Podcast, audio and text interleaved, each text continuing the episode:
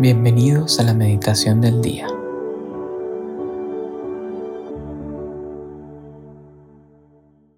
En el nombre del Padre, del Hijo y del Espíritu Santo.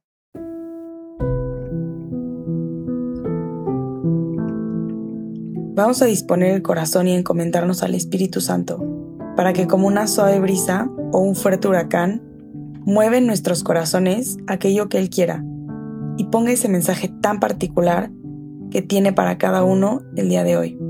Ven Espíritu Santo, llena los corazones de tus fieles y enciende en ellos el fuego de tu amor. Envía Señor tu Espíritu Creador y renueva la faz de la tierra. Oh Dios que has iluminado los corazones de tus hijos, con la luz del Espíritu Santo, haznos dóciles a tus inspiraciones para gozar siempre del bien y gozar de tu consuelo. Por Cristo nuestro Señor. Amén. En este miércoles 13 de septiembre, Vamos a meditar en el Evangelio según San Lucas, el capítulo 6, del versículo 20 al 26.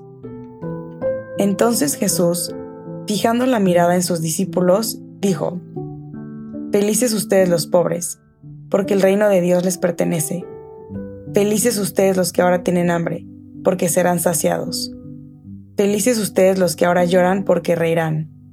Felices ustedes cuando los hombres los odien, los excluyan los insulten y proscriban su nombre, considerándolo infame a causa del Hijo del Hombre. Alégrense y llénense de gozo en ese día, porque la recompensa de ustedes será grande en el cielo.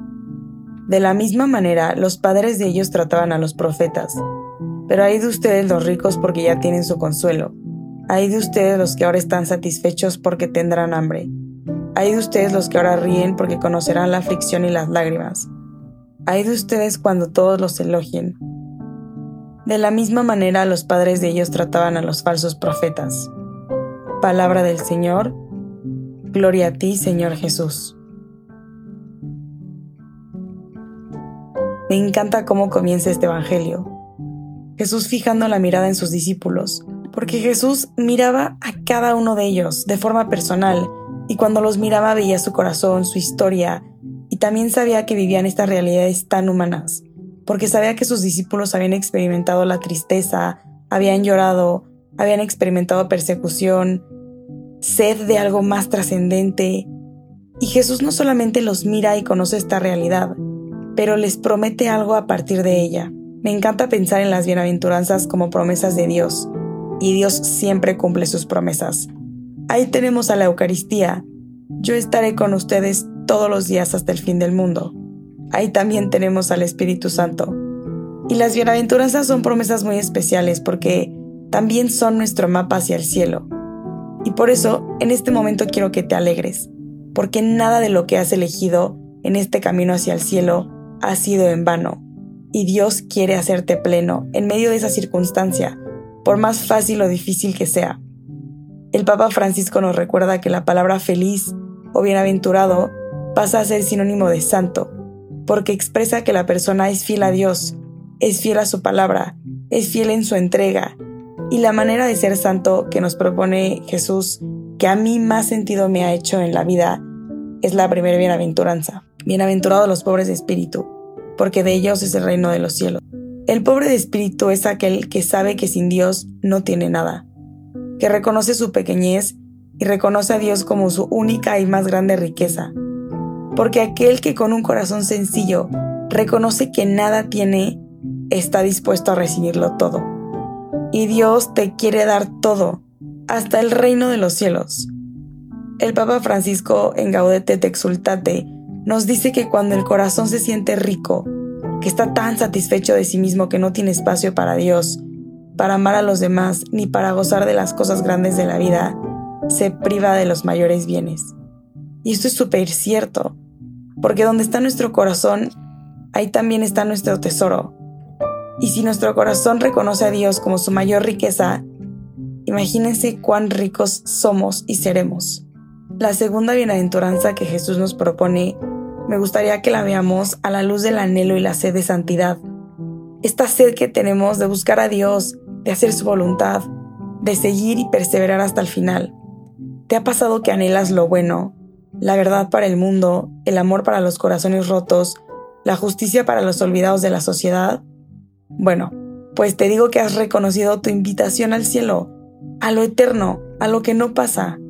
Y Dios sacia toda sed y solo en Él se llena el corazón que exige esta trascendencia. Y el hecho de que hayas experimentado esta sed comprueba que estás hecho para lo eterno. Y Dios quiere saciar tu corazón, pero desde hoy. En la tercera bienaventuranza, Jesús nos presenta una realidad que todo corazón humano ha experimentado. Llorar. Y con esta bienaventuranza Dios te quiere recordar que dichoso tú si has derramado lágrimas en nombre de la verdad. Dichoso tú si has derramado lágrimas por cuidar tu castidad, por ser fiel y confiar en los planes de Dios, por perder a alguien, por no perder la amistad que tienes con Él. Si has derramado lágrimas por luchar, dichoso, porque Dios te verá reír y vendrán tiempos de gozo y plenitud, aquí en la tierra y sobre todo en la eternidad. Desde ya, Dios te promete que encontrarás mucha plenitud. El Papa Francisco nos recuerda también que la persona que ve las cosas como son realmente y se deja traspasar por el dolor y llora en su corazón, es capaz de tocar las profundidades de la vida y de ser auténticamente feliz. Porque Dios te quiere auténticamente feliz. Entonces, si hoy particularmente estás luchando con algo que te hace llorar, recuerda que Dios también traerá tiempos de alegría y de mucha plenitud y recompensa porque has elegido no solo lo bueno, sino lo santo. Con estas bienaventuranzas Jesús nos invita a emocionarnos con el cielo. Y yo te pregunto, ¿qué tan seguido te emocionas con la idea de la eternidad? Porque a ver, si nos pasamos un buen rato mortificándonos y quejándonos por las penas de la vida o las dificultades, pues deberíamos de pasar el mismo tiempo emocionándonos por lo que Dios nos tiene preparado en el cielo, ¿no? San José María Escriba decía que si el amor humano, aún el amor humano, da tantos consuelos aquí, ¿qué será el amor en el cielo? Quizás puedes irte a dormir con esta pregunta cada noche. Y no te invito a que vivas en el futuro, pero que vivas en el presente con la mirada en un cielo que puedes alcanzar desde hoy a través de estas promesas. Porque detrás de toda renuncia hay un sí. Renuncia, un sí a algo mucho más grande. Y aquí, ahora en las bienaventuranzas, hay un sí a lo que Dios nos promete. Dichosos nosotros que hemos sido invitados al banquete del Señor. Dichosos nosotros que Dios en su inmenso amor no deja desapercibida nuestra lucha, nuestro sufrimiento y buena voluntad. Dios te llama a ser feliz desde hoy. Reconócete pobre, ilusiónate por el consuelo de Dios y deja que Él sacie tu sed. Y recuerda que tu recompensa es y será grande. Bienaventurado tú porque has escuchado hoy lo que Dios quería recordarte.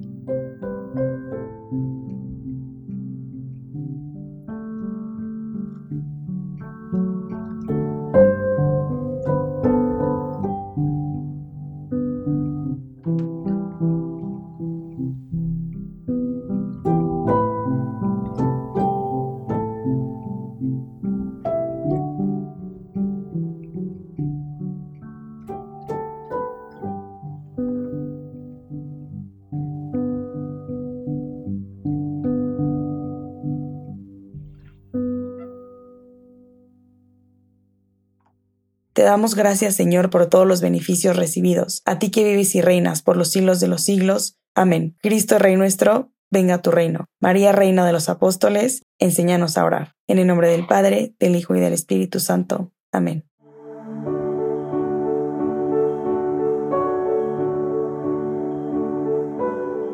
Llévate una palabra que Dios te haya dicho en esta meditación y guárdala en tu corazón por el resto del día. Hasta mañana.